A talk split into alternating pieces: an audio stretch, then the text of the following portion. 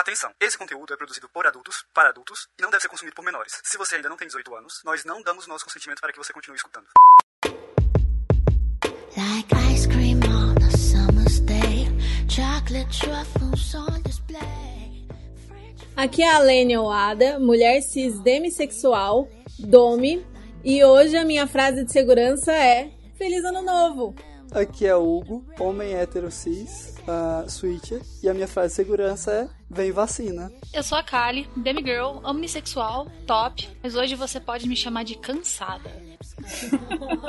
e temos convidada! Yay! Oi, gente, meu nome é Roxy ou Roxane. Eu sou uma mulher cis, bissexual, switcher, e a minha palavra de segurança é que dá para aprender muito sobre o BDSM lendo fanfic. Olha. A maior fã de fanfics que temos aqui. Maior, maior fanfiqueira.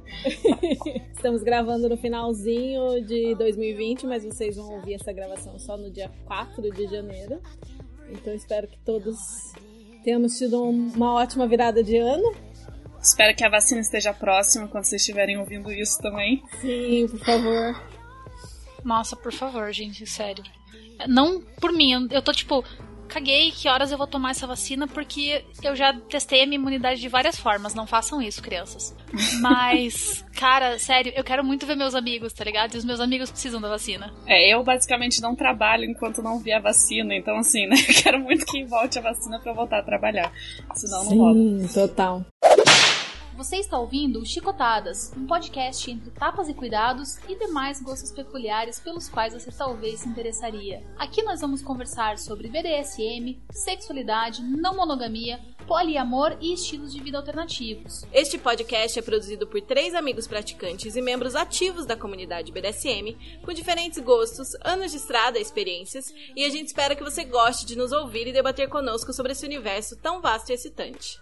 Bom, gente, hoje é dia de estreia de série nova aqui no Chicotadas. A gente vai começar essa daqui, que a intenção é a gente começar a falar do BDSM bem do comecinho, para quem tá ouvindo a gente é iniciante e quer começar a viver isso, quer entender os seus desejos, quer começar a praticar de forma segura e não sabe muito bem por onde começar. Então esse daqui é o primeiro episódio da série BDSM do começo, quando a gente vai partir ali desde o momento em que você é, quer entender por que, que você quer isso, entender seus, seus desejos, se identificar até o, os primeiros passos na prática, encontrar parceiros, participar da comunidade, aprender coisas novas e por aí vai. A ideia é que seja uma série de mais de 10 episódios em que a gente vai destrinchar vários conceitos básicos e várias fases aí do, do ABC, né? Do, do início é, de alguém no BDSM e a gente espera que seja legal para vocês acompanhar essa, essa série com a gente. E hoje é dia de aprofundar algumas coisas, inclusive que a gente falou lá no episódio de Princípios Básicos 1, se eu não me engano, né? Esse daqui, que é o primeiro episódio da série, vai ser o. Mas por que, que a gente gosta disso? Em que a gente vai explorar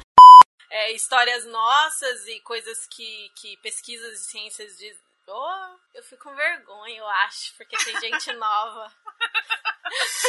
Ai, amiga, como se eu fosse gente nova, né? Pelo amor de Deus. Também, tá, tipo, é uma gente nova tão. Não tão gente íntima, nova. né? Alene, a gente já beijou na boca, tá? Pelo amor de Deus, tome tempo. Eu já bati em você, amiga. Eu já fiz muitas coisas com você já. Uh. É, é, essa, essa parte se fosse eu o editor, entraria. Dois membros. Eu super, eu super falava, Alene, a gente já se beija na boca, tá me tento, tipo. Sabe o que, que é o mais legal dessa gravação? A única pessoa aqui que eu não beijei na boca foi o Hugo. Ironicamente, né? Ironicamente, ela é hétero. eu não sou hétero, né, amiga? Só que eu. Nunca foi.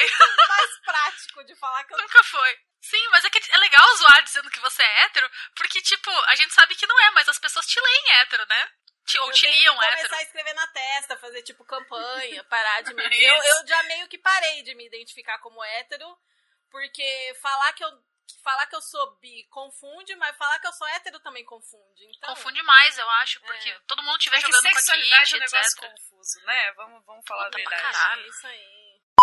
Mas enfim, gente, esse episódio aqui vai ser pra gente compartilhar as nossas experiências, o que a gente acha e o que a ciência também, algumas pesquisas dizem sobre por que afinal que a gente gosta de BDSM, né? Por o que, que, trouxe a gente aqui e por que a gente continua e por que é tão legal e por que a gente quer que quem nos escuta também fique de boa com isso, entendeu? É, porque é uma coisa muito louca, né?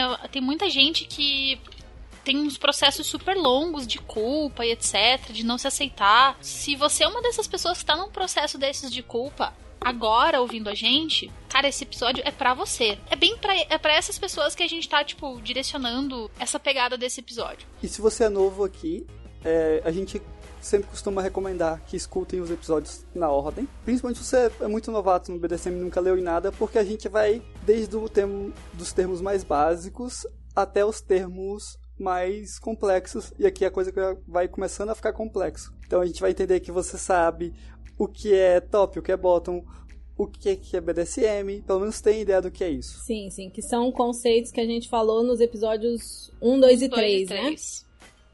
É, basicamente, a gente vai presumir que se você tá ouvindo esse aqui, você já ouviu o 1, 2 e o 3. Pelo menos. Exato. Pelo menos, sim. Ouve o 4 também. E mesmo pra galera que já, já é do BDSM, ouvir os, os episódios anteriores também é muito bom, porque você pega uma outra perspectiva. E é sempre bom tá ouvindo mais sobre o BDSM, estudando mais. A galera acha que é só ir lá e praticar e fazer sessão e, tipo, viver o BDSM, mas o BDSM tem muito estudo também. Sim, Nossa, muito. Exatamente. Sexo nerd, velho. Sexo nerd. Uma outra coisa sobre podcasts, ele é como caixa de bis. Você pode comer ela inteira numa sentada, você pode dividir, você pode comer aos poucos. Então, por mais que o episódio tenha uma hora e meia, duas, não sei, você não necessariamente precisa, numa sentada, escutar todo o podcast. Pode ser que sim, pode ser que não. Então, sinta-se à vontade a fazer pausas. E antes da gente começar esse papo aí, que é o tema desse episódio, temos convidada no episódio de hoje. Então é Olá. é isso. Senhorita Roxy barra Roxane, apresente-se para nós. Ai meu Deus, como é que faz isso, gente? Eu sou a pessoa que fez teatro por oito anos e mesmo assim fica nervosa nessas horas. Então, meu nome é Rox, meu nick, né? No caso é Roxy ou Roxane. É, eu gosto muito desse nick que ele surgiu como uma sugestão dos meus amigos. Aliás, a Paty foi uma das que sugeriu. Por eu ser switch, ele é um nick que ele muda dependendo de, de qual relação que a pessoa tem comigo. Se a pessoa é dom ou tem uma relação de top sobre mim, ela me chama de Roxy. Se a pessoa é sub ou bottom, ela me chama de Roxane. Então eu gosto muito do nick que eu criei para mim mesma. Eu tenho 25 anos, eu também sou de Curitiba, que nem a Leni e a Kali, e no momento eu trabalho em navios de cruzeiro, viajando pelo mundo, e eu sempre fui muito nerd, sempre gostei muito de, de livros e, e histórias em quadrinhos. A minha viagem do BDSM, assim, eu também sou bem nova, consideravelmente, na, na comunidade. Eu sempre tive muito interesse, assim, sempre ele surgiu um interesse sexual, mas é, faz mais ou menos uns dois anos que eu realmente conheci a comunidade aqui de Curitiba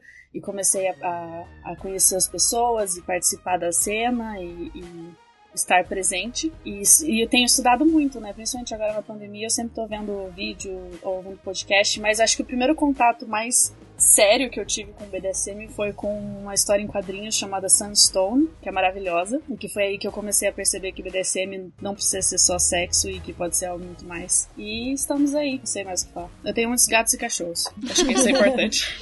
e os seus gatos são lindos. E quando você leu essa história, você já era adulta ou era adolescente ainda? Já que a gente vai falar disso, né? Eu acho que tava no final da adolescência, assim. Eu, eu li muitos não, li e parei em vários momentos. Eu acho que a primeira vez que eu li eu devia ter uns 16, 17 anos. Então, assim, quase saindo da adolescência. E depois retomei várias vezes, mas assim, foi o primeiro momento que eu vi, tipo, uma representação que parecia mais interessante do BDSM, que não era do jeito que a mídia popular ou comercial normalmente retrata. Eu lembro muito quando, porque na, na história tem uma, um momento que eles vão num, num clube kink, né, num clube fetichista, e eu lembro que eu ficava, nossa, podia muito ter isso aqui em Curitiba, né, e eu fiquei muitos anos achando que não tinha nada disso em Curitiba até encontrar. Que era coisa de Mas história. Não tinha existem lendas que existem outros clubes fechados. Né? Em Curitiba? Em Curitiba. Quero conhecer!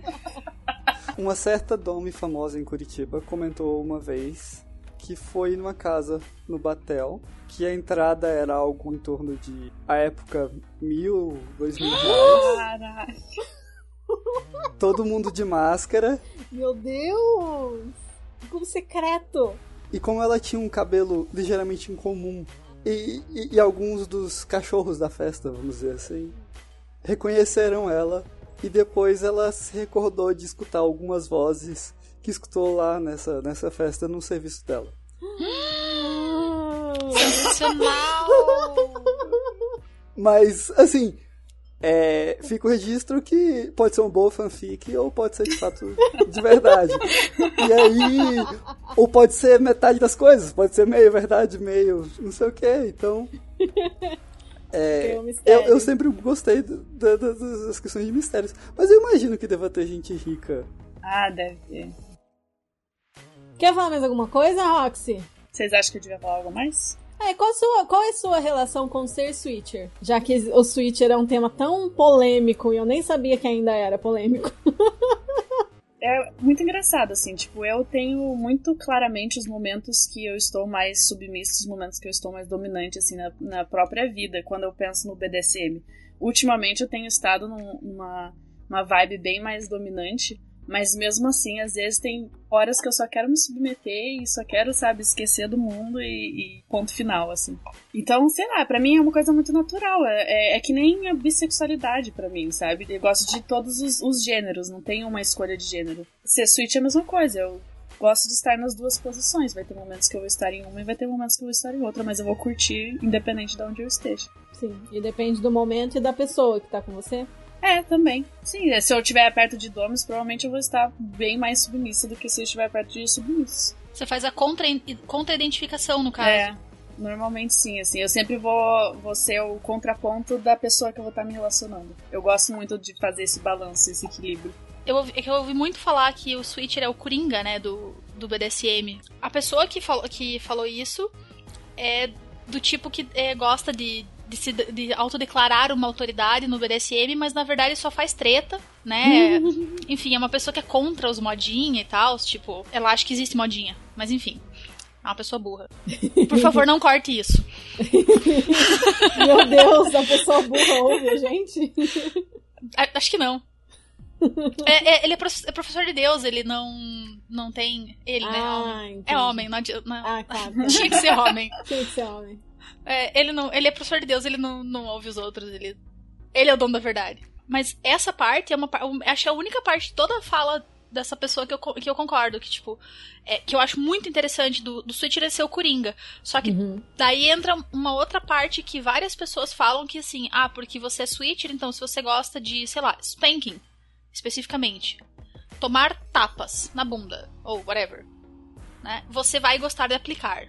E se você gosta de aplicar, você vai Não. gostar de receber. Tipo, mano, eu sou Não. totalmente contra essa ideia, mas eu gosto muito do conceito do, do Coringa. A pessoa que se adapta ao meio do tipo, hum, nós precisamos de mais um top, levanta a mão. Nós precisamos de mais um bottom, levanta a mão.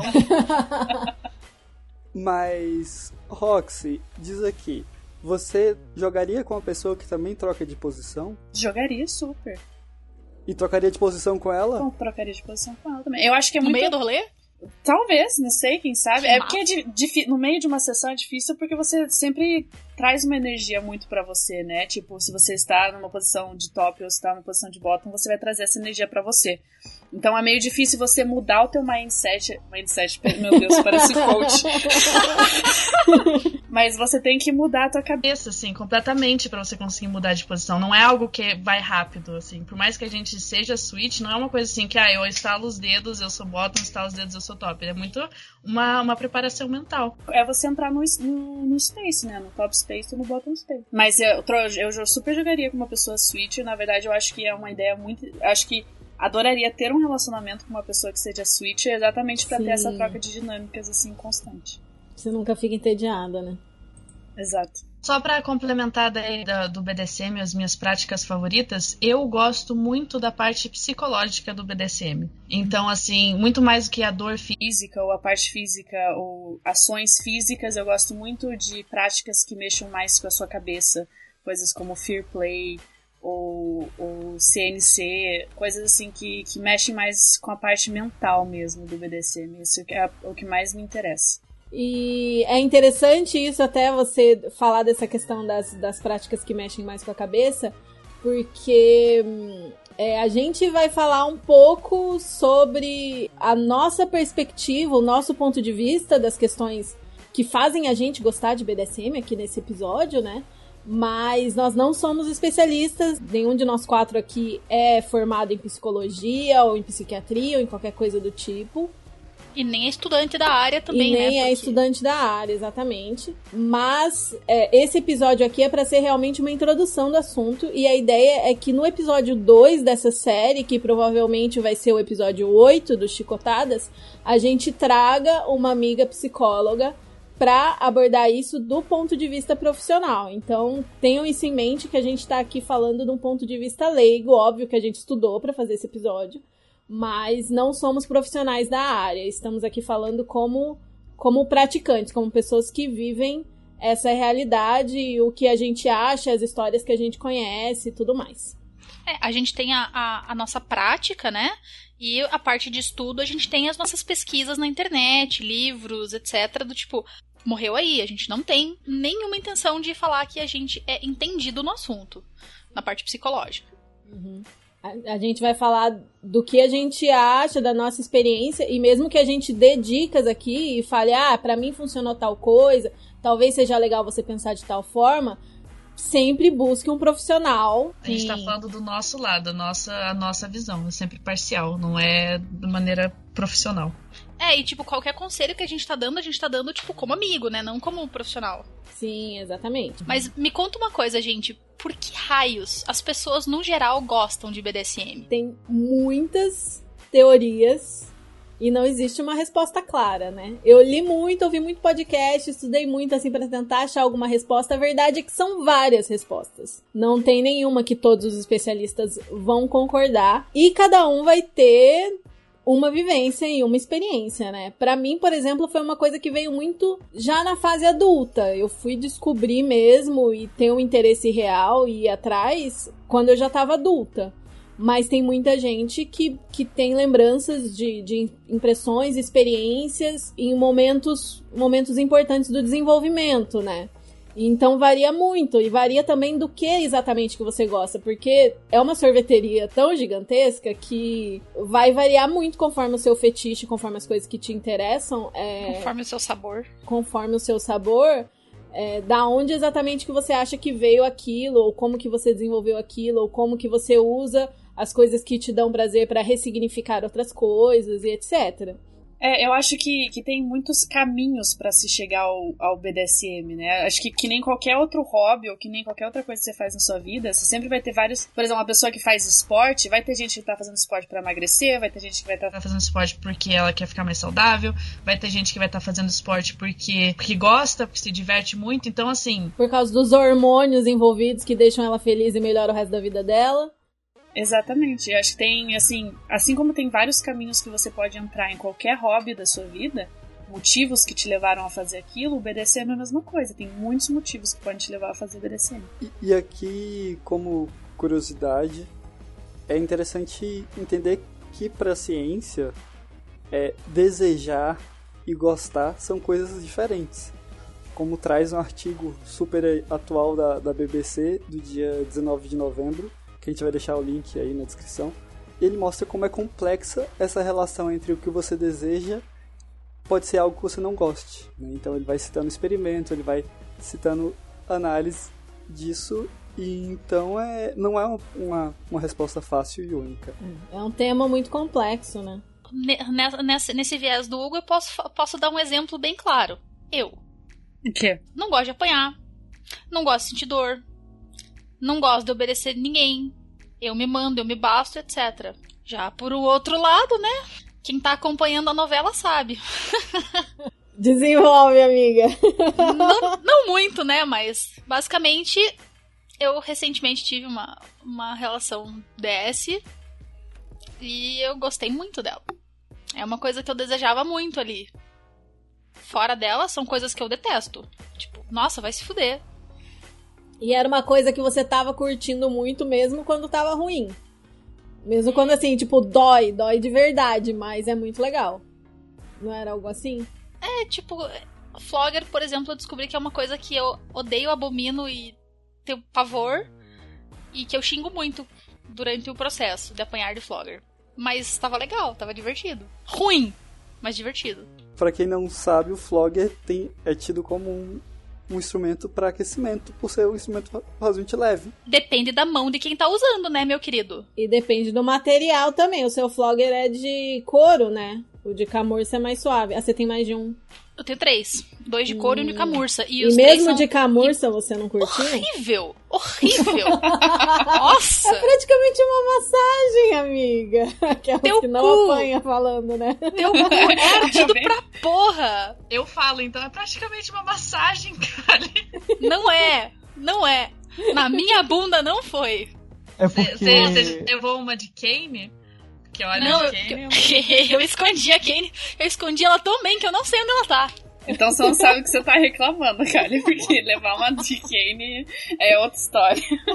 Eu vou, eu vou mencionar depois, mas assim, rolou um, um puta aquecimento e depois 60 golpes de colher de cerveja. O aquecimento foi com todos os objetos que eu tenho pendurados ali na minha parede, exceto o chicote longo, por motivos de ninguém vai bater com um chicote longo em mim. E também que a pessoa não ia saber usar, né, amiga? Nem você tá Nem sabendo eu sei. usar ainda. Mas tipo, cara, sinistro. Dói, chibata, dói. Tudo dói. Nossa, vai se fuder, tudo mas dói. é bom, dói, mas é bom. Essa é. Mas é bom, né? Exato. Essa é a situação. Debatable, debatable. Isso é discutível. Eu vou colocar aqui um, um relato meu de uma coisa que eu desejo. E às vezes que eu pratiquei eu não gosto, mas mesmo assim eu continuo desejando. Apanhar de alguém que seja tipo lutador, com luvas de boxe, coisas assim. Amarrado e mobilizado. É um troço que eu desejo muito, mas já fiz algumas vezes. E depois do segundo, terceiro murro eu já pedia pra parar e não aguentava mais, já não gostava. Mas continuava querendo. mas continuo desejando. Aí do tipo. Aí eu entendi, ok, essa é uma pira que eu gosto de ter ela como desejo e não ser realizada. Ou teria que ser vários golpes com intensidade baixa, alguma coisa nesse sentido. Um aquecimento, Porque acho né? que desejo é muito. É muito fantasioso, né? Tipo, tudo. Quando você Sim. deseja alguma coisa, as coisas sempre acontecem da forma ideal.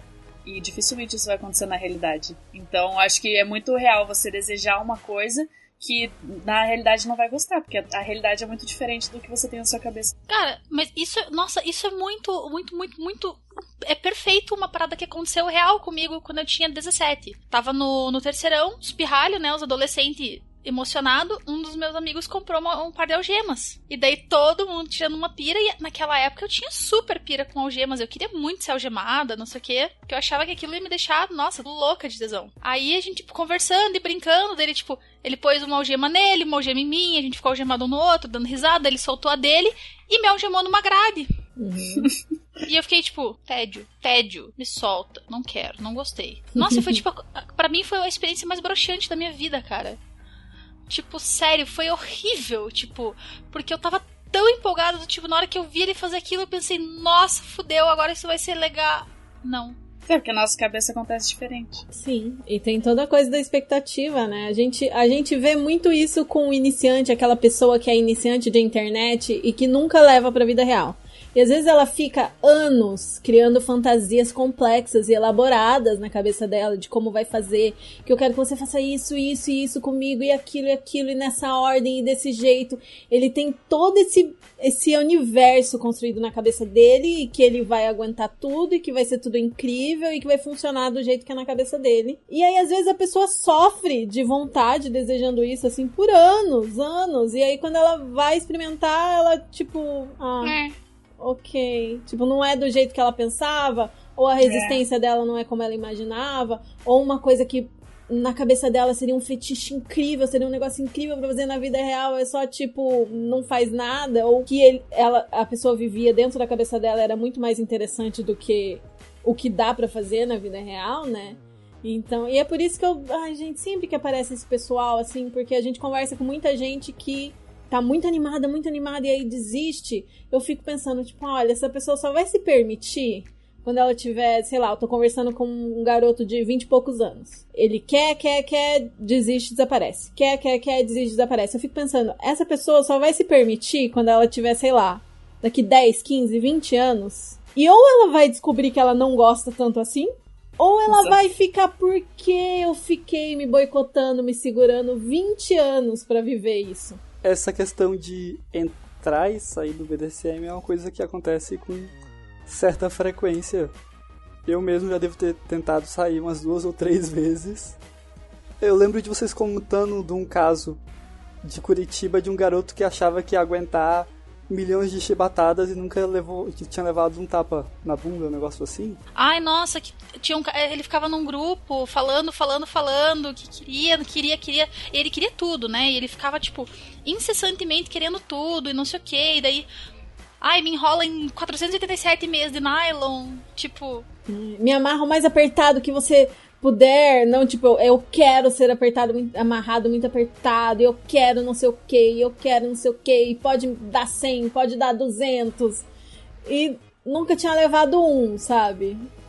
É que eu acho que isso é muito comum quando você tá entrando no BDSM, né? Porque se você já viu que você tem interesse naquilo e você começa a pesquisar, você sempre vai ver as coisas muito fantasiosas, as coisas muito maquiadas na internet ou de histórias romantização que você ouve. do caralho. Uma romantização muito grande. Então, é, é, é uma troca. Quando você realmente entra para mim para mim foi muito claramente isso assim porque para mim BDSM sempre foi no início uma coisa que eu fazia no sexo assim sabe? Eu, e eu achava antes que era só isso porque eu sempre gostei de um sexo mais pesado e tal. E quando eu comecei a pesquisar mais sobre BDSM quando eu entrei na cena fui na primeira vez no clube fetichista de Curitiba e foi aquela coisa assim tipo ah é isso sabe? É, é legal é interessante você ver assim o clima que tem o lugar é muito diferente, o pessoal que tá lá, mas não é aquela coisa é, grandiosa e sabe, as pessoas. De, não é as pessoas. De, de, filme, né? É, que você vê pessoas usando. todo mundo usando couro. Não, tinha galera que tinha acabado de vir do trabalho, sabe? Eu tava, sabe, de, de legging, super tranquilo, é, sentado, conversando, bebendo alguma coisa e tal. Muda muito a tua cabeça quando você conhece o BDSM real, assim. Então isso é uma, muito uma coisa de quando você tá entrando na comunidade, essa fetichiza, você fetichiza o próprio fetiche, assim, né? De colocar na cabeça que...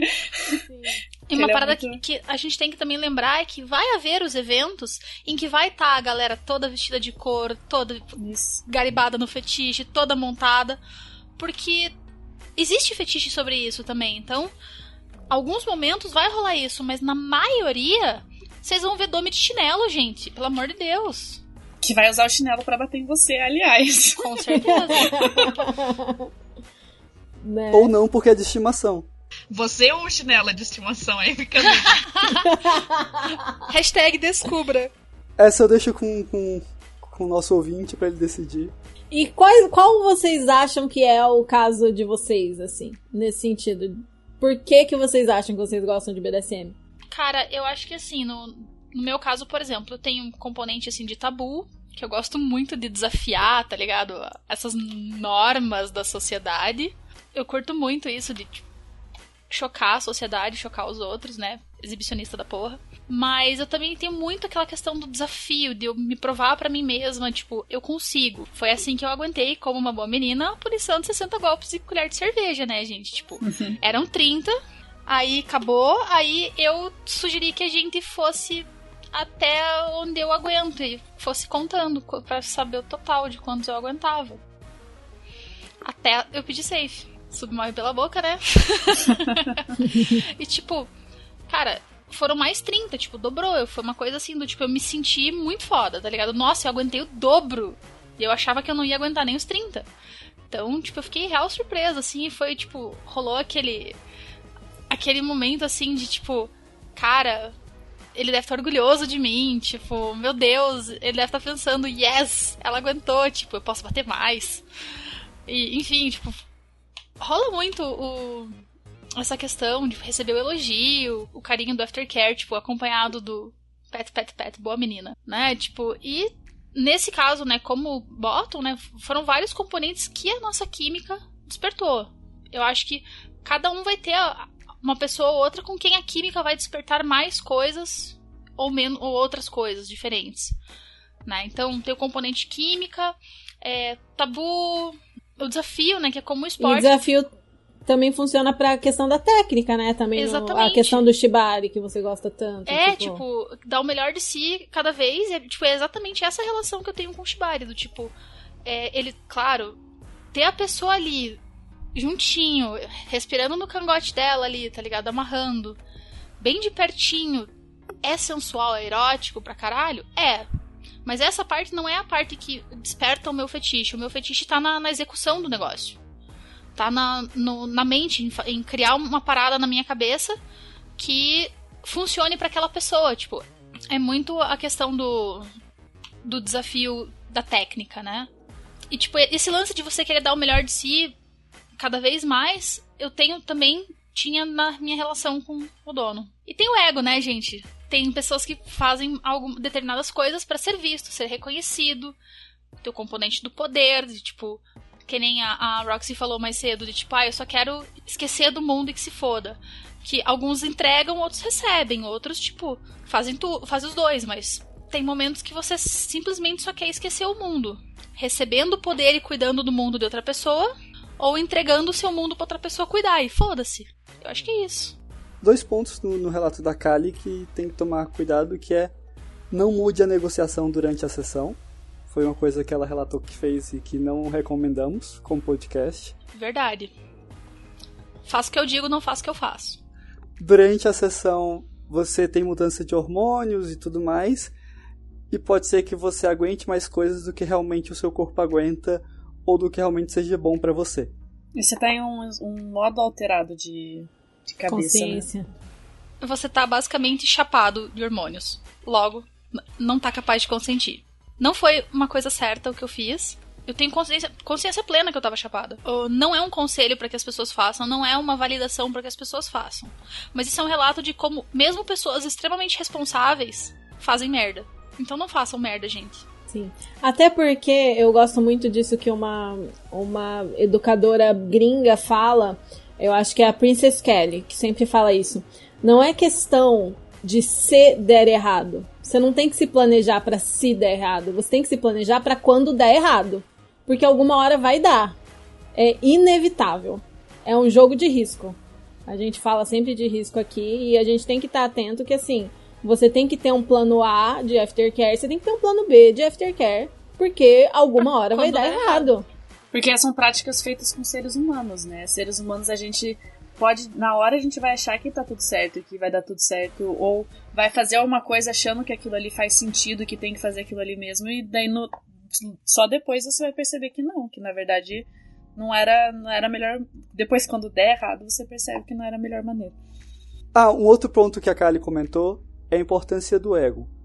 É, é a validação pelo ego, que pra mim é uma das chaves que você tem que tomar mais cuidado. Porque eu já vi muita gente é, incorrendo em acidentes por querer validação demais do ego, ou não po- por exemplo, não assumir erros, querer disputar quem aguenta mais pelo ego. Esse tipo de coisa pode te levar para umas enrascadas bem feias. Então, é sempre importante ter ideia que, ok, o ego às vezes ele pode ser interessante, se, se sentir melhor, né? Eu Ele é um motivador pra você fazer as coisas, mas não pode ser o único, né? E não pode ser o principal, por exemplo. É, eu coloco pra mim que eu mudei muito a, mi- a forma de me ver e ver meu corpo depois do Shibari. E olha que eu não sou uma pessoa muito fora do padrão. E eu vejo outras pessoas que são um pouco mais fora do padrão que eu falarem que se amam mais. E, e eu acho esse um trabalho muito importante no ego Sim, de autoestima, né? de autoestima. Mas você tem que tomar cuidado para, por exemplo, não ter problemas em assumir um erro. Então, como a Lena acabou de falar, não é se o erro vai acontecer, é quando o erro acontecer. Você tá pronto você tá assumir pronto isso pra e assumir reconhecer. Que, ó, eu errei aqui. Os ouvintes aí que estão maratonando sabem que eu, eu já falei de vários erros de abordagem, até hoje eu ainda abordo errado. Mas a gente tá tentando aí ser menos ruim. E é isso, né? A gente dá o melhor da gente, né, pra, pra se empenhar, pra fazer as coisas direito, tipo. É, é aquela coisa, né? O, aliás, eu devo mencionar que foi a, a minha segunda sessão na vida como bottom. Sessão que deu certo. Tipo, essa que eu mencionei mais cedo. Né? Digamos que eu tive que resetar todo o estudo e voltar da estaca zero ali. Então, a gente tá sujeito a fazer mais cagada no começo tudo mais. Porque eu realmente, vou ser bem sincera com todo mundo, eu nunca tinha parado pra, pra estudar da ótica do bottom. Eu sempre, tipo, ah, por que eu vou fazer isso se eu não sou bottom? E essa coisa do ego e do erro é. Nossa, eu tenho um problema com gente que não assume que errou, que acha que vai ser melhor se não assumir que errou. Nossa. Ou, ou gente que fala que tem muito mais experiência ou tem, sabe fazer as coisas quando realmente não sabe fazer.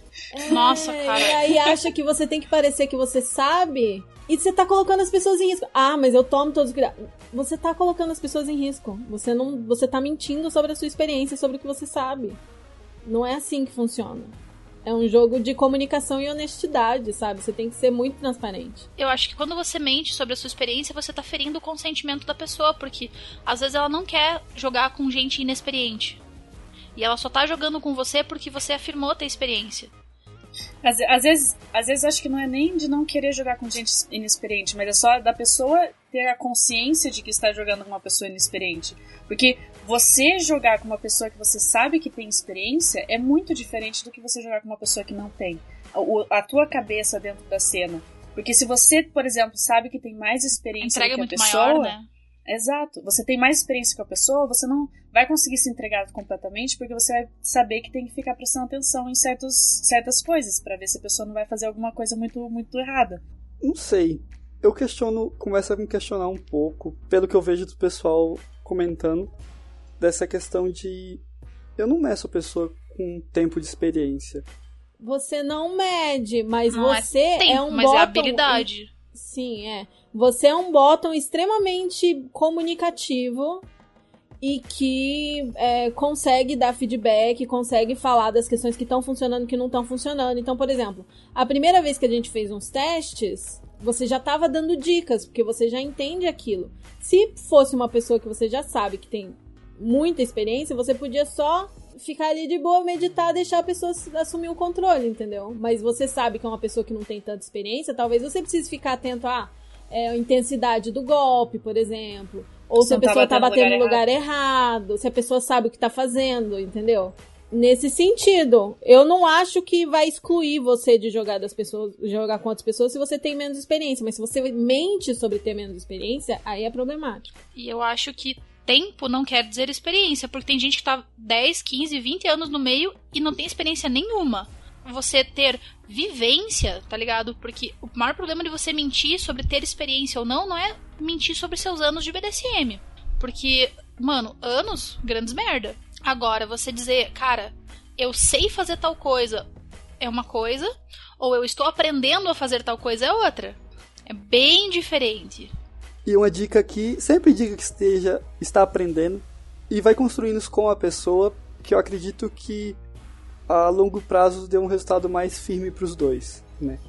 E tem, e tem aquela coisa de você sempre surpreender a pessoa, né? Tipo, você fala que tá aprendendo, daí você faz, vai lá e faz uma sessão que é foda pra caralho, a pessoa vai ficar, meu Deus, nossa, como que você tá aprendendo? É muito melhor do que você falar que você sabe tudo, faz uma sessão meia boca, e a pessoa fala, ué, mas você não era o fodelhão? É Exatamente. exatamente o que eu acredito. Exatamente. Exatamente. Tem gente que vende muito que ele é o fodão, e aí você vai ver, tipo, ah, era só isso, já acabou, Jéssica. E aí a pessoa, tipo, olha, eu tô começando, eu não tenho tanta experiência, tô pensando. Tipo, você vai ser sincero e aí você realmente se empenha em programar e tal, e fazer o melhor com as habilidades que você tem, às vezes você surpreende mais do que o, o fodão. Não, toda vida, às vezes nada, sempre, sempre, sempre. Eu acho que isso é uma verdade universal. Então, teve, por exemplo, um top que postou no, no Instagram que ia deixar o sub dormir mumificado. E eu perguntei pra ele, olha, tem algumas dúvidas técnicas, tudo bem se ele tirar? Aí eu perguntei pra ele da questão da circulação e da pessoa ficar parada na mesma posição ao mesmo tempo. Ele me respondeu que ele tem 15 anos de experiência. Não sei se vocês entendem, mas não é a resposta. Não. Né? Oi, eu queria tirar uma dúvida técnica. Eu tenho 15 anos de experiência. Tá, grandes merda. Eu quero uma dúvida técnica, filha da puta. Mas então, a gente tava falando sobre qual é o nosso caso, né? Do... Sim, é, por que, que vocês acham que vocês gostam de BDSM? Pra mim, eu acho que são duas coisas, assim, que, que me trazem muito BDSM. A primeira é que eu sou muito nerd. Somos todos. Acho que a gente já chegou ao consenso que BDSM é o sexo nerd. E todo mundo que vai aparecer aqui no podcast é nerd também. Exato. Não, acho que não tem muito como não ser nerd dentro do BDSM. Mas enfim, é, eu sempre fui uma pessoa que foi muito sexual. E hoje, assim, eu tenho uma relação muito próxima com a minha sexualidade, com fazer sexo. É uma coisa importante, um, um fator importante da minha vida. E o BDSM, ele é um.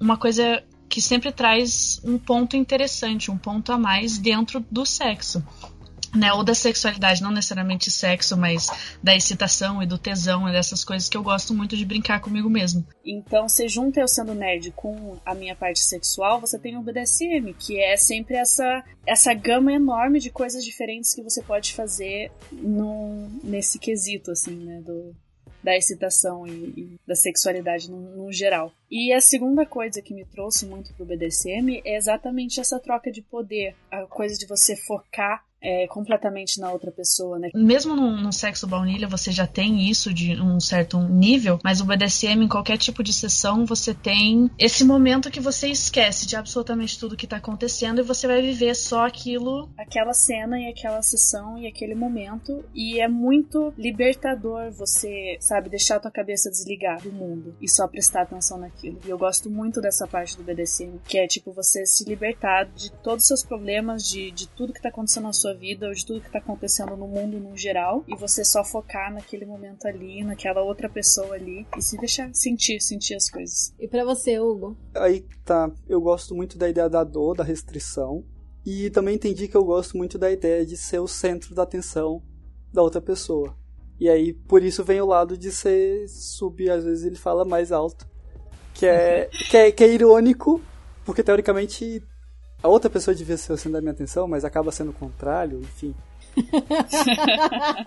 é, no fundo é é muito disso assim, de você e para mim vem uma coisa desde a infância e eu não sei quanto isso vem sendo construído. No meu caso não sei da Roxane, é, vem uma questão também de baixa autoestima. E esse foi uma forma ou pelo menos um eu teoricamente sei flertar dentro desse contexto BDSM muito melhor do que num contexto baunilha. Então é uma forma que eu vejo de conhecer e encontrar novas pessoas. Porque vocês não me veem na balada paquerando menininhas. Não é um, um jogo que eu sei jogar. Esse da paquera na festinha. Mas eu sei jogar a paquera nas masmorras. Mas essa coisa da autoestima e do da paquera foi uma coisa que foi desenvolvida depois, né? Não foi um motivo para você gostar. E foi um, foi um benefício que você descobriu depois de começar, ou não? Para mim começar foi algo de, de infância, que veio comigo desde a infância. Eu gostava de brincar de polícia ladrão. E aí acabei gostando muito disso e depois eu gostava de ver imagens de mulheres amarradas. E para você, é, o seu fetiche, acho que acho que dá para ter essa conclusão pelo episódio 4, né? O seu fetiche raiz que criou todos os outros é o da imobilização mesmo, né? Da restrição do movimento. Que, Sim, é o bondage. que veio desde, desde que você Sempre. se lembra. Desde antes de existir excitação sexual relacionada Exatamente. mesmo a sexual, né? Você já existiu o desejo de ficar preso. Já existia esse desejo. Já ouvi teorias que vêm da questão do útero, que é uma vontade inata do ser humano a voltar ao útero onde ele era preso e blá blá blá e não sei o que. É, tem uma coisa de conforto, né? É. Tipo, que nem posição fetal, por exemplo. É de acolhimento, né? Acolhimento, sim. É. Isso aí me remete ao, ao Shibari, o Ebunawa, que é o abraço com a corda, que é quando você amarra mais amorzinho, você tem uma, um, uma condução mais carinhosa, mais próxima, não quer dizer que seja fraco, né? O abraço é apertado, é abraço de urso. Mas é um abraço, não é tipo tortura. Você coloca a pessoa numa, numa posição de introspecção e etc. E eu acho que isso super faz sentido, sabia? Esse lance do, do voltar ao útero com essa parte do Ebunawa. É, tem uma prática, eu posso depois colocar o link na descrição, que a pessoa amarra. Eu vi, no caso, uma senhora aplicando, amarra a pessoa na posição fetal com lençol. E ela faz tipo isso em sequência. Aí você vê, tipo, vários. vários fetinhos, assim. amarrados. Ai, que... Onde que a gente que se inscreve pra fazer parte? pra ser amarrado, sim.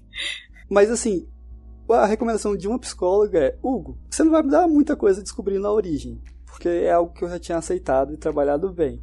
Então, e também por questões pessoais, que quem sabe um dia eu fique mais confortável para revelar, eu fiquei, ah, mano, quer saber uma coisa? Eu vou aceitar que eu sou assim a origem não vai fazer muita diferença no porquê. Então vamos tocar. Essa é a minha, minha visão mais geral. Eu acho que é isso mesmo. Isso aí. É porque a gente tá falando de motivos, né? De, de, de fontes disso. E estudando para esse episódio, cheguei assim várias respostas. É aquilo que eu falei no começo. A ciência não tem uma resposta clara, né? Tem pessoas da, da psicologia evolutiva que vão defender algumas coisas. Tem algumas pesquisas que indicam que, por exemplo, o fetiche da podolatria tem a ver com a parte do cérebro que pode ter a ver, né? Com a parte do cérebro que processa sensações nos pés que tá junto, que tá bem pertinho da parte que processa as sensações nos genitais, então pode ter uma relação bem forte para pra podolatria ser um fetiche tão presente, Comum, né? né? Diz que é, 47% dos homens têm algum tipo, dos homens cis têm algum tipo de eu tinha um, um amigo podólatra que ele falava que há tantos homens eram podólatras porque eles remetem muito à imagem da mãe porque os pés são a primeira, a primeira coisa, assim, as coisas que você vê com mais frequência quando você é criança são os pés da sua mãe. Então ele sempre falava isso. Que entra na linha de que pode fetiches diferentes podem ter a ver com impressões que ficaram em fases muito importantes da sua do seu crescimento, do seu desenvolvimento. Então, tem uma fase muito importante ali nos 2, 3 anos, é ali nos 7, 8, ali nos 11, 12 que podem é, ser experiências que vão ser marcantes o suficiente para serem retomadas com essa ressignificação mais tarde. Algumas pesquisas falam isso mesmo, que, por exemplo, no caso da podolatria, pode ter a ver com a criança que fica no chão brincando enquanto a mãe tá fazendo outra coisa, enquanto a mãe, a amiga da mãe tá em casa. Então, o acesso que você tem e você, por exemplo, naquele momento, você ter alguma reação do corpo que você associa a olhar os pés. E então tem essa, essa ideia também da associação em fases de desenvolvimento, né, com experiências marcantes. E também tem isso que eu acho que para mim é assim, e pelo que a Roxy falou também assim para ela, que é uma coisa do da descoberta e da curiosidade e do explorar novas possibilidades, explorar novas sensações. Para mim tem muito isso, assim, eu achava que eu não tinha que eu tinha interesse numa parte muito restrita das práticas BDSM, até eu começar a estudar e, e falar que, cara, isso pode ser muito legal. E, e, também o fato. Cada vez que você estuda mais, você vai descobrindo mais uma prática e você fala, nossa, nunca pensei nisso, mas agora eu quero. Você vai descobrindo que você já tinha determinados fetiches, só não, não sabia que tinha porque você nunca tinha parado para pensar neles, né? Ou num primeiro momento causa um estranhamento e depois você vai estudar, você vê, ah, Credo, não é delícia. do jeito que eu achava. Pode ser muito legal. E também eu acho, assim, muito legal a possibilidade do, do BDSM, do, das vivências não mono também, o fato de ter tanto foco em conversa, em comunicação, em diálogo, em tá tudo às claras, em não ter nenhum tipo de joguinho nem subentendido, que nas relações baunilhas são comuns. Por mais que seja uma relação baunilha muito sincera, é, às vezes tem umas coisas da convivência social que, assim, ah, você não vai negociar isso, você não vai falar como é que você vai transar, né? Tipo, ah, normal. Sendo que, que não, o que, que é que normal? não tem que ficar subentendido, não existe normal. Tinha que ter, até no baunilha tinha que ter, ser discutido. Cara, mas eu Sim. acho que a- a- o- isso é uma das coisas mais importantes que o BDSM trouxe pra mim. Eu, quando eu tô conversando com alguém pra sair baunilha, e, tipo, a pessoa pergunta assim: Ah, mas o que, que você gosta no sexo? Eu pergunto: Você tá preparado pra preencher uma planilha a respeito disso? Então, beleza, toma aqui. Tem uma versão resumida da minha playlist de, de negociação, tá ligado? Que é uma versão mais baunilha, assim, mas, tipo, são coisas que eu gosto e coisas que eu não tolero. E, tipo assim, isso aqui é não, não, não, não, não. Isso aqui é quero, quero, quero, quero, quero. Sim, E que devia ser assim em qualquer relação, né? Todas. Eu acho, eu acho, eu vi, eu tava ouvindo um podcast também que eles estavam falando sobre a saúde mental dentro do BDSM e que muitas pessoas baunilha acham que o pessoal que que pratica o BDSM é tudo um bando de gente com problema mental, né? Que eles acham que a gente tem algum, alguma disfunção, alguma coisa assim. E tem vários estudos que falam que, na verdade, os, os praticantes de BDSM eles têm muito menos problemas mentais porque eles têm essa abertura e essa comunicação que é tão importante, e tão prezada dentro da relação BDSM, porque a gente tem que se abrir. Ela é BDSM, vital, né? Ela é a base da relação. Você tem que ser honesto. E, e as pessoas não procuram isso em relações baunilhas. Então, muitos praticantes de BDSM têm uma estabilidade mental muito maior do que pessoas que não praticam BDSM, porque a gente vive e aprende a se comunicar, a gente aprende a falar dos nossos medos e dos nossos limites. Na marra. Total, total. E para mim, assim como a questão da autoestima que o Hugo falou, também tem a questão do empoderamento, assim. Cara, é muito bom você se sentir nessa posição de poder e de, de cara, sou eu que mando, eu que sou a rainha aqui, entendeu? E é isso, é uma encenação, é uma interpretação de papéis, é um momento restrito, mas é isso, sou eu que mando aqui e acabou. E se fala muito sobre, infelizmente, assim, quer dizer, a gente tem que falar disso também, mas infelizmente a mídia gosta muito de abordar como tem a ver com trauma. A pessoa é assim porque teve um trauma, a pessoa é assim porque é doente, a pessoa é assim porque não se, não se tratou. Na verdade, pesquisas dizem que a quantidade de trauma em praticantes e em não praticantes é a mesma, é o mesmo índice. E também tem o fato que, assim, se você processou isso, se você conversou com um profissional, se você entende da onde vem essa vontade, que vem de é parcialmente ou inteiramente motivado por uma alguma coisa que você viveu no passado, e você sabe disso conscientemente, você tá fazendo com responsabilidade, você não tá fazendo pra se punir, pra se maltratar, é uma forma de ressignificar e é uma forma que tá fazendo bem para você e que não faz mal nem para você nem para outras pessoas. Maravilha, sabe? Eu tenho um pouco disso, eu não tive nenhum trauma, assim, nossa, gigantesco, não, não sou a pessoa que teve um trauma. Mas no meu caso, por exemplo, eu sofri muito bullying na infância e adolescência. E eu era a pessoa que não conseguia responder, e eu era a pessoa que não consegui lidar com aquilo. E até hoje eu tenho gatilhos, dependendo do jeito que alguém fala comigo, eu tenho aquela sensação de quando eu, eu sofria bullying. É uma coisa que eu tô sempre cuidando, conversando e tal, tentando, né, lidar com isso e tal. E é uma forma de, de escape, de ressignificação muito legal quando eu posso praticar bullying consensual com outras pessoas. Porque humilhação é basicamente um tipo de bullying. Só que todo mundo concordou com aquilo. E eu posso. E são coisas que eu jamais faria na vida baunilha. Eu jamais faria. Você não é do teu feitio ser escrota. Isso. É, oh, você é maravilhosa. e sabe o que é engraçado?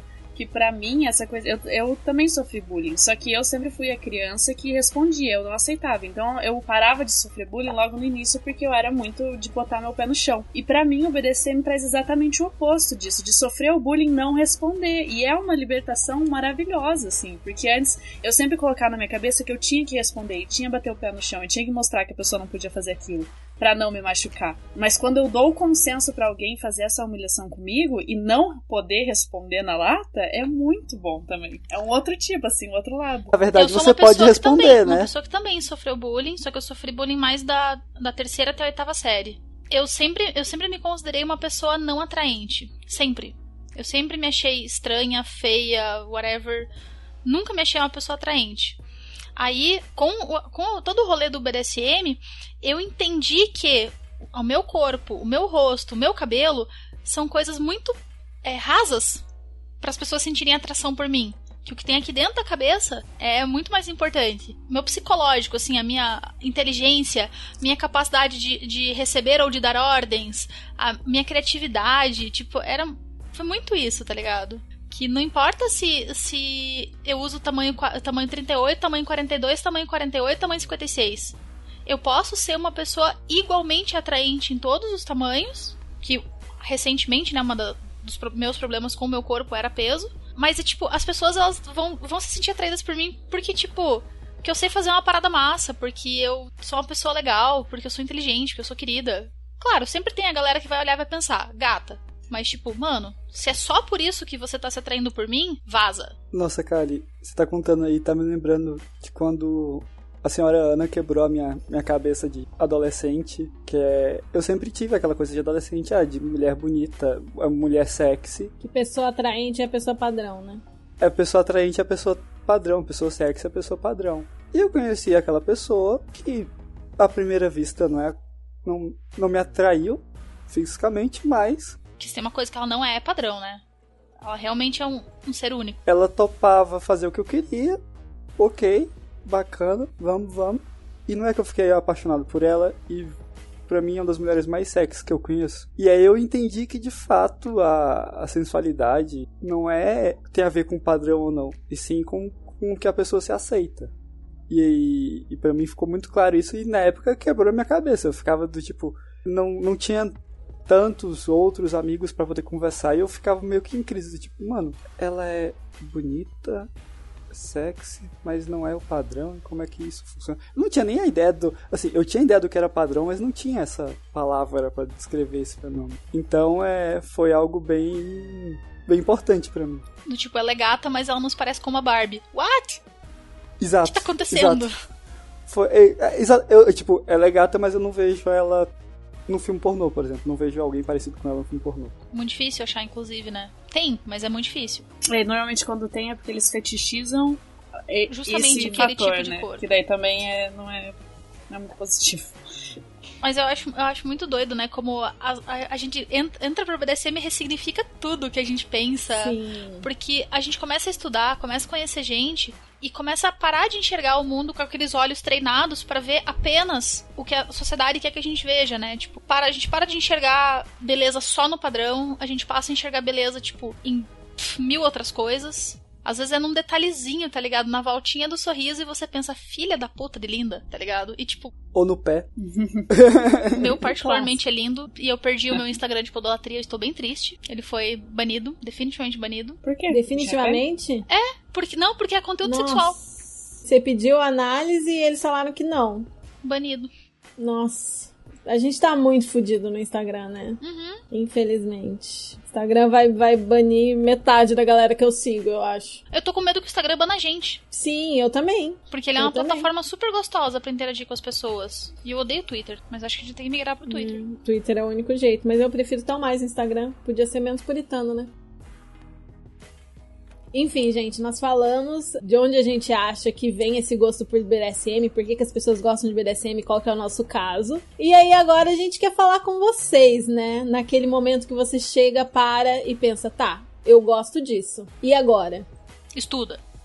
Estuda. Estuda. E também falar com você que, que tá reconhecendo que você gosta, que você tem vontade de explorar, tem vontade de estudar e praticar, mas que você ainda tá lidando com, com sentimentos de medo, de culpa, Isso é muito errado. vergonha, de achar que o que você gosta é errado, de ter problemas com, com ir atrás disso por questões éticas, morais. É, então, eu coloco que pra mim várias vezes essa questão da culpa entrava.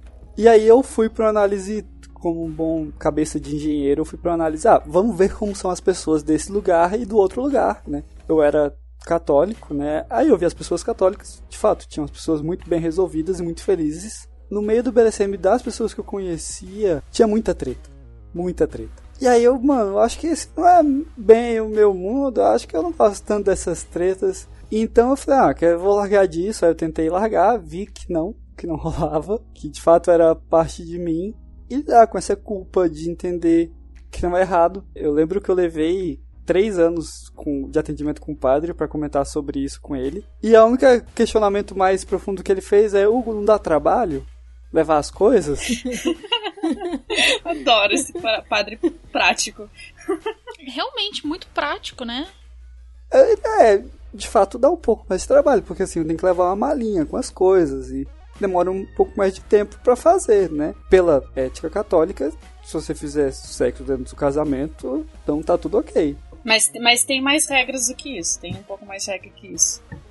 A literatura que eu li, que, que, eu- que eu cheguei a ler, por exemplo, colocava que é falta de caridade do homem não entender que o ritmo de excitação sexual da mulher é diferente, normalmente mais lento, e que por isso ele tem que excitar mais a mulher e excitar por mais tempo para que ela também chegue ao prazer. Sim, é porque na, na visão católica o sexo ele é um. uma devoção completa do prazer a outra pessoa, né? Tipo, se você estiver fazendo sexo pelo seu próprio prazer, você não tá dentro do, do conceito católico de sexo. Olha, gost- interessante. gostei disso. Gostei disso. Bonito. Na verdade, o que eu via é diferente, que a reprodução é quando você participa da obra de Deus, ampliando ela, por isso que é tão gostoso. E aí seria, entre aspas, um desperdício nessa visão, você usar isso só pra se divertir e não pra reproduzir. É, é que também no conceito católico tem isso que, tipo, toda vez que você vai transar, você tem que Estar aberto à vida.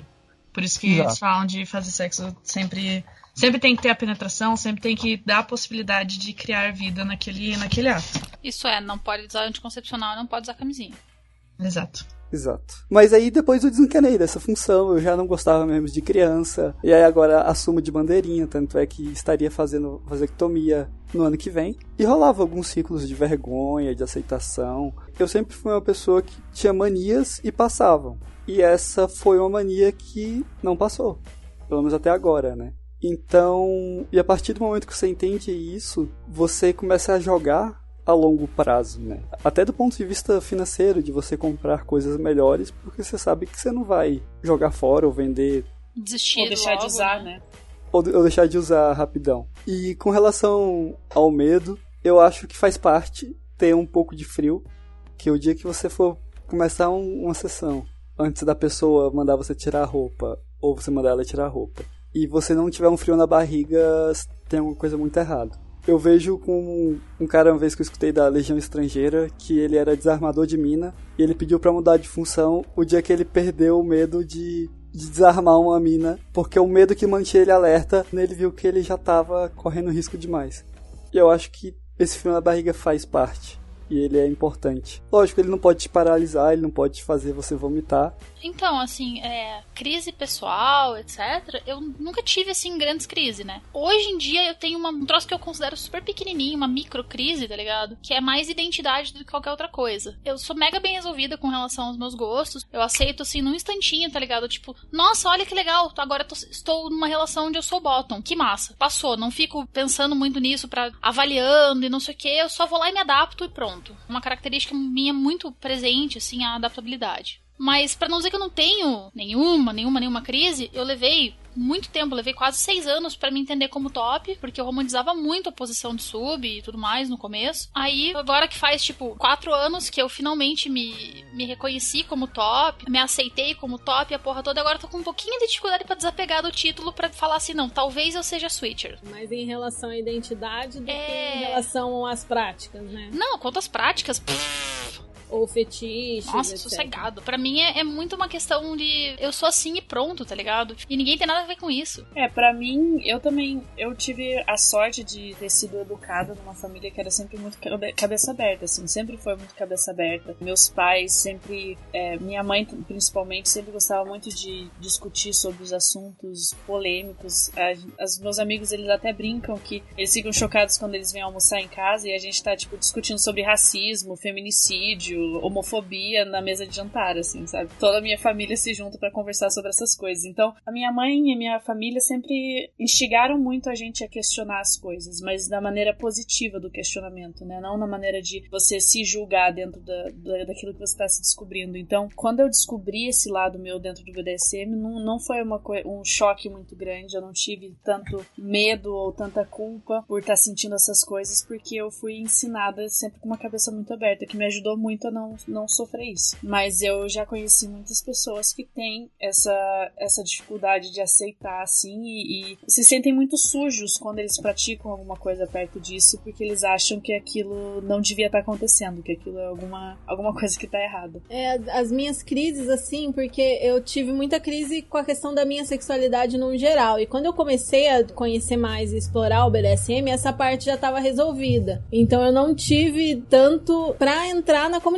Eu tinha mais medo mesmo, receio de começar. Na questão de começar a viver mesmo, né? Mas assim, crise de, de culpa e tal, eu nunca tive. Até eu, principalmente pelo motivo de eu ter entrado em contato pelos estudos. Então eu já tava com esse ponto de vista. Não foi assim, ah, eu vi um pornô e quero fazer. E aí vejo que pornô não tem nada a ver. Foi pelo ponto de vista do estudo e, e já considerando a questão da, da comunicação, a questão de que se não tá fazendo mal pra você nem pra outra pessoa e tá todo mundo consentindo, tá tudo bem. Algumas questões às vezes bate, mas aí você estuda mais um pouquinho e você vê, não, tá tudo bem, tá todo mundo concordando. Então eu também não tive nenhuma grande crise assim existencial, mas a gente sabe que muita gente tem, por exemplo, ah, mulheres feministas que se descobrem querendo ser Se sub num primeiro momento acha que aquilo não bate porque como assim eu sou feminista e quero me submeter a um homem. Quando na verdade verdade, a gente sabe que o feminismo defende que a gente Tem a liberdade, né? Depende, defende Liberdade de a liberdade que a gente faça, sim, que a gente possa escolher o que a gente quer fazer. E se você tá consciente que da onde que vem isso e por que que você tá querendo reproduzir isso e por que te dá tesão e é gostoso, se joga. Eu acho que o importante sempre é ter consciência, assim, por exemplo, a história do bullying que eu falei. Eu tenho a consciência que um dos motivos pra eu gostar de humilhação é isso. Eu tenho consciência que eu estou reproduzindo parcialmente o que fizeram comigo. E tá todo mundo concordando e no final, no aftercare, quando eu falo com a pessoa, ela fala, cara, foi muito massa, foi muito legal o que você fez.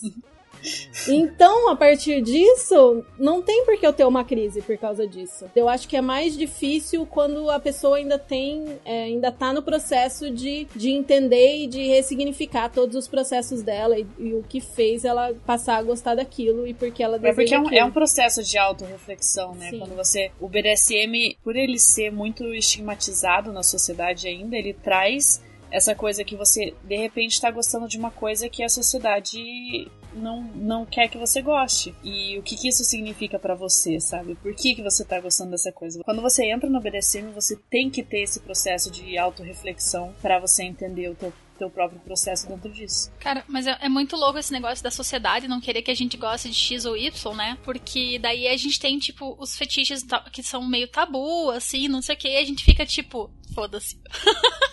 é muito, acho muito engraçado isso. E a gente não existe, a gente não existe num vácuo, né? O- Exato, os nossos né? desejos, o que a gente vive é um reflexo da sociedade, é um reflexo do tabu mesmo.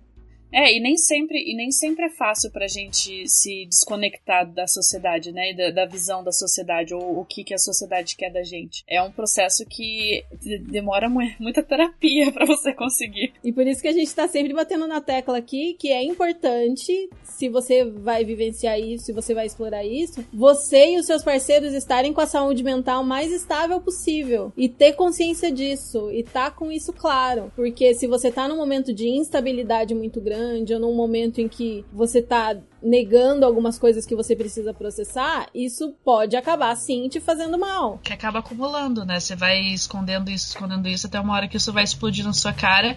E BDSM sendo Uma prática que é, é- não é tão segura assim, você deixar alguma coisa pra explodir em algum momento é muito perigoso. Não, e tipo, você pega, por exemplo, a pessoa tá lá amarrada. Mano, estar em bondage é muito catártico pra algumas coisas. E daí no meio da sessão aquilo vai vir. Porra, cara, era pra ser gostoso, era pra ser sexy, era pra ser da tesão. Aí você tá lá, tipo, lidando com um processo seu que você poderia já ter lidado. E a outra pessoa super preocupada que fez alguma coisa errada. Quando na verdade foi você. Ou tem coisas, por exemplo, uma das clássicas é aquela posição que você vira a pessoa de barriga pra baixo e bate na bunda dela, é OTK. Over the knee, né? Sobre os joelhos, quando você coloca a pessoa no colo e bate na bunda dela. que costuma gerar bastante esse tipo de processo, por exemplo. Eu peço que pra mim não me parece uma posição confortável pra mim e eu peço pra que se evite. Não que eu tenha qualquer tipo de gatilho nesse sentido, mas vamos mexer com isso não. É, mas também o, o legal do BDSM é que se você tem consciência disso, você pode usar também a sessão pra lidar com esses momentos. Eu Sim. teve, teve uns tempos aí que eu tava num momento. que eu tava precisando me liberar, assim, e eu fui fazer uma sessão de Fear Play com faca e tudo. E eu chorei, e foi assim, eu tava presa, eu chorei, e foi muito catártico completamente, sabe? Eu usei a sessão do BDSM pra liberar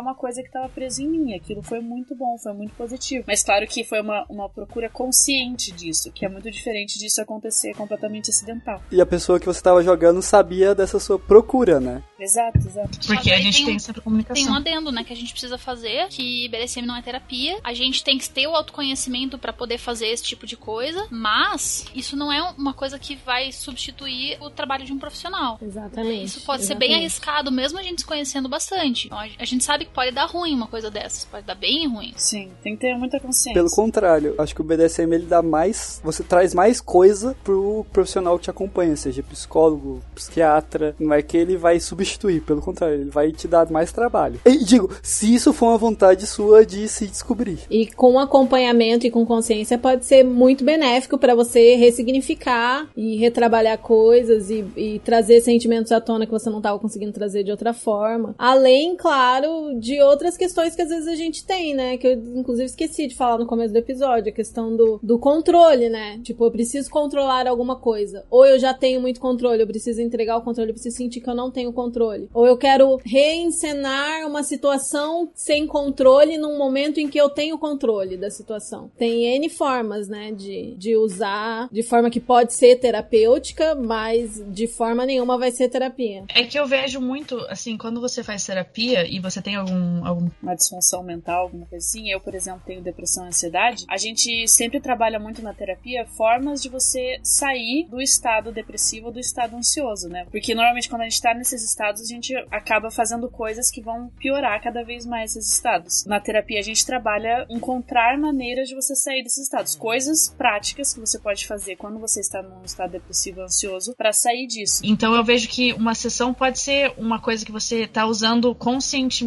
para melhorar a tua, tua estabilidade mental, sabe? E a gente sabe que é difícil, né, para muitas pessoas, por isso que vai ter o episódio 2 e que a gente recomenda mesmo que, se for o seu caso, né, que, que busque um profissional, que não for também, né, todo mundo busque profissional, que é bom. Mas a gente tá aqui para falar que se é o seu caso, faz parte de você, tá tudo bem. Se você não tá fazendo mal para ninguém, se é todo mundo maior de idade, adulto, tá consentindo. Vacinado. Vacinado.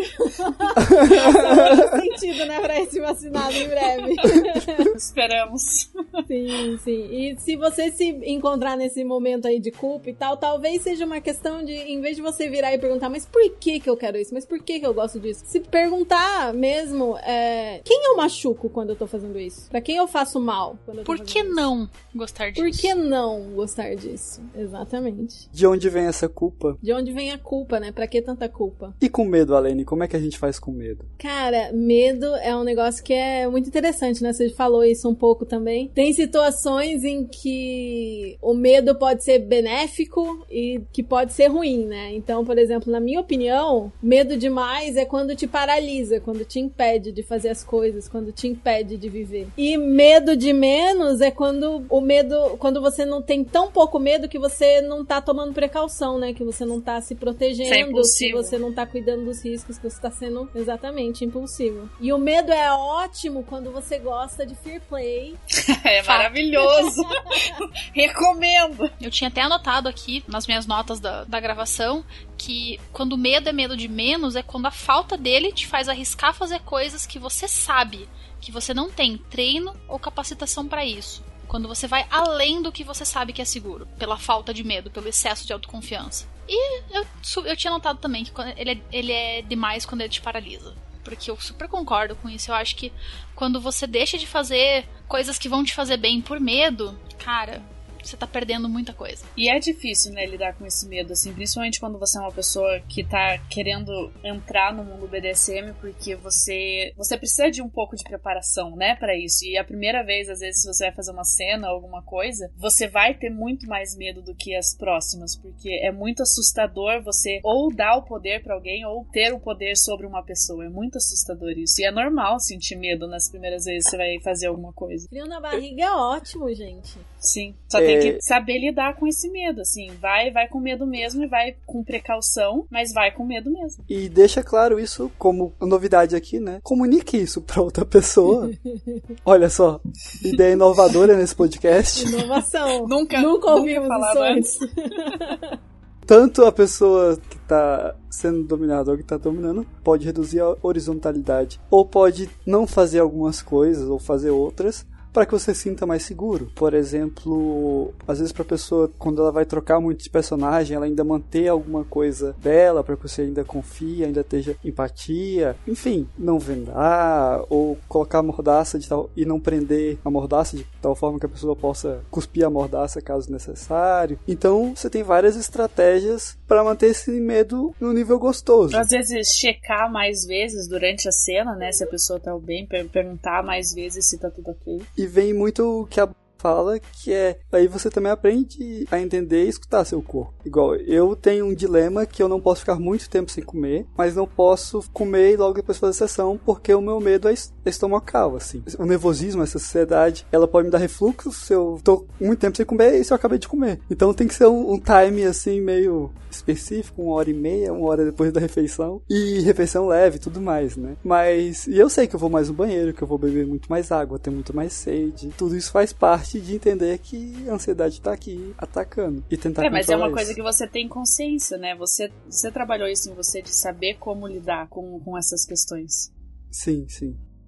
Bom, é isso, gente. Esse foi o primeiro episódio da nossa série BDSM do começo. E tem muito mais coisa aí que a gente vai gravar e vai lançar para vocês. No segundo episódio, como a gente falou, vai ter uma amiga psicóloga aqui conversando com a gente, explorando um pouco mais esse, essa questão da culpa, da autoaceitação e da prática consciente.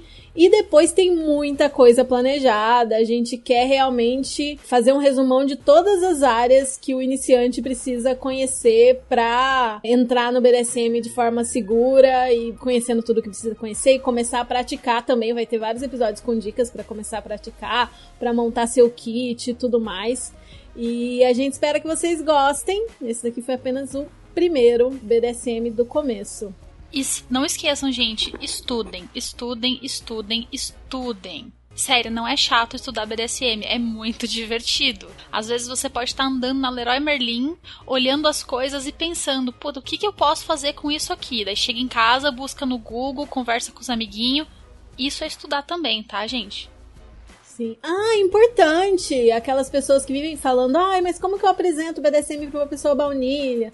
Como que eu faço uma abordagem? Como que eu encontro parceiros? Calma, gente, calma. Vai ter episódios aqui para vocês. A gente vai trazer todos esses temas aí.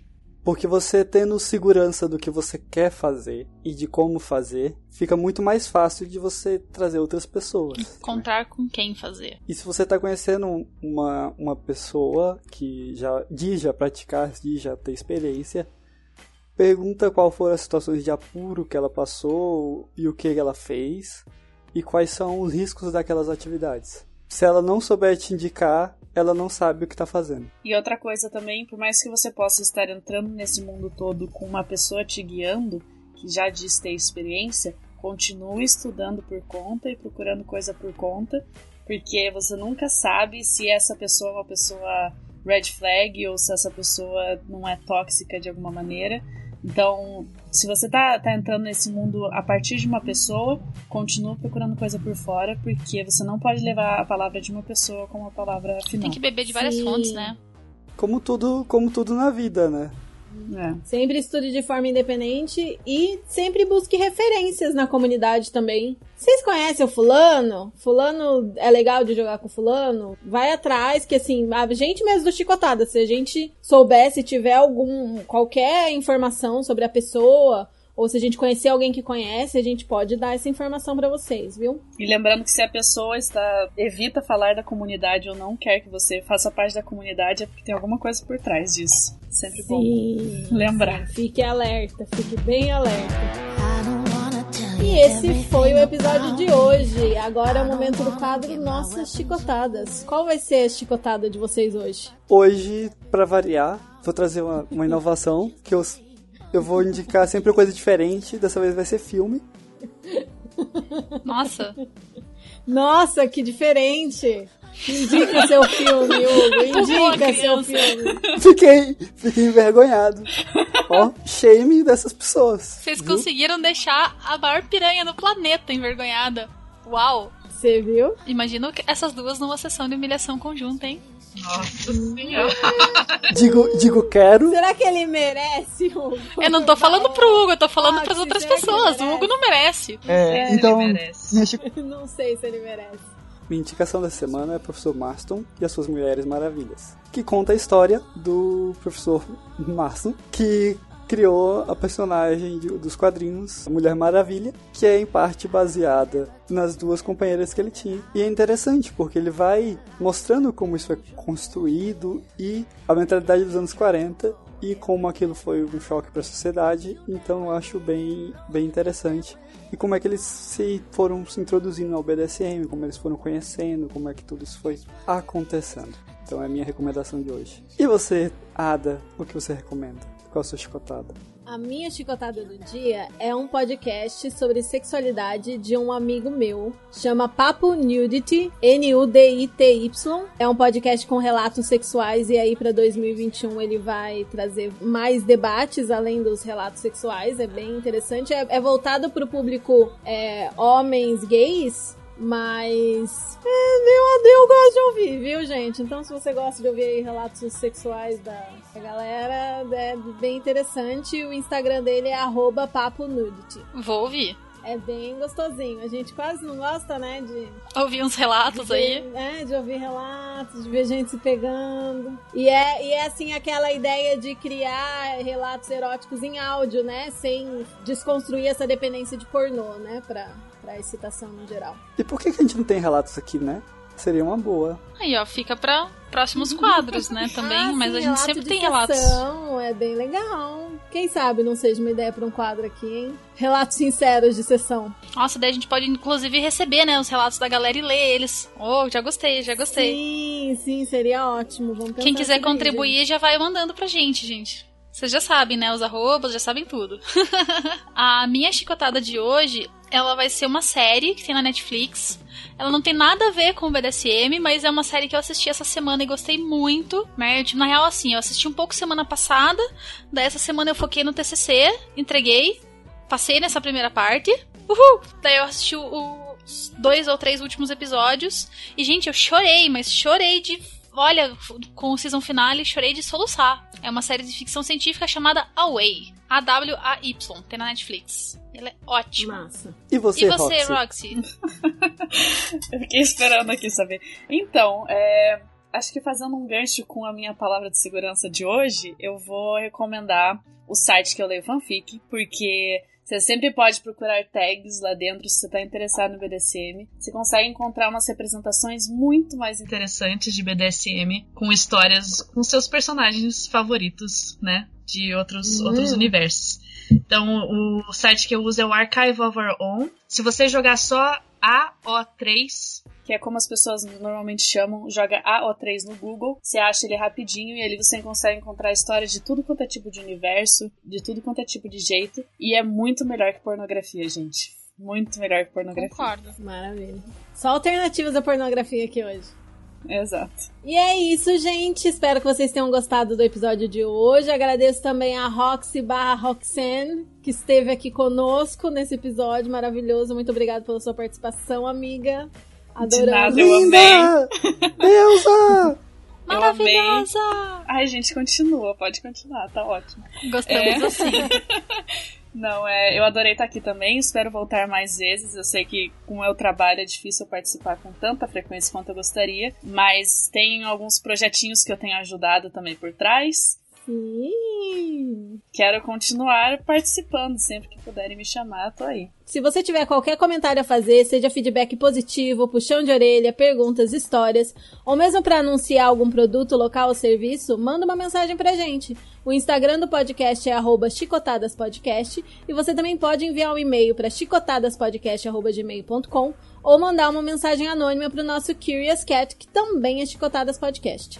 Manda que a gente vai adorar e que podemos ler sua mensagem. Não revelaremos seu nome sem a sua permissão, é claro, em um dos próximos episódios. E para entrar em contato pessoalmente com cada um de nós, é só nos seguir nos arrobas. O meu é arroba rainha.ada, o Hugo é arroba aprendiz underline bondage, e a Paty é arroba riggercali. Tem tudo lá no Instagram do Chicotadas. E a Roxy O meu Instagram é Roxy, a- R-O-X-Y.roxane, com dois N's, ponto B. É complicadinho, mas Eu Mas vou colocar na descrição desse episódio. Este foi o Chicotadas de hoje. Obrigado a você que nos ouviu até aqui. Esperamos que tenha gostado. Lembrando que nós somos apenas amigos, não especialistas, que amam esse universo e que querem tornar o conteúdo sobre BDSM, sexualidades alternativas e não monogamia mais acessível para mais brasileiros. Não temos nenhuma intenção de ser os donos da verdade e nós queremos criar um ambiente saudável para a troca de experiências e o debate com vocês que nos escutam. Nossos episódios serão lançados a cada duas semanas, sempre nas segundas-feiras, e esperamos estiver de volta por aqui no próximo. Com o fim da nossa sessão, chegou a hora do aftercare. Qual vai ser o aftercare de vocês hoje? Eu vou comer e vou descansar. Vai ser bem aftercare. Eu tô na casa, eu tô na casa dos meus pais no interior, então eu vou lá abrir aquela geladeira, aquele freezer cheio de coisas, decidir minha Que refeição delícia, e deitar delícia. em berço esplêndido.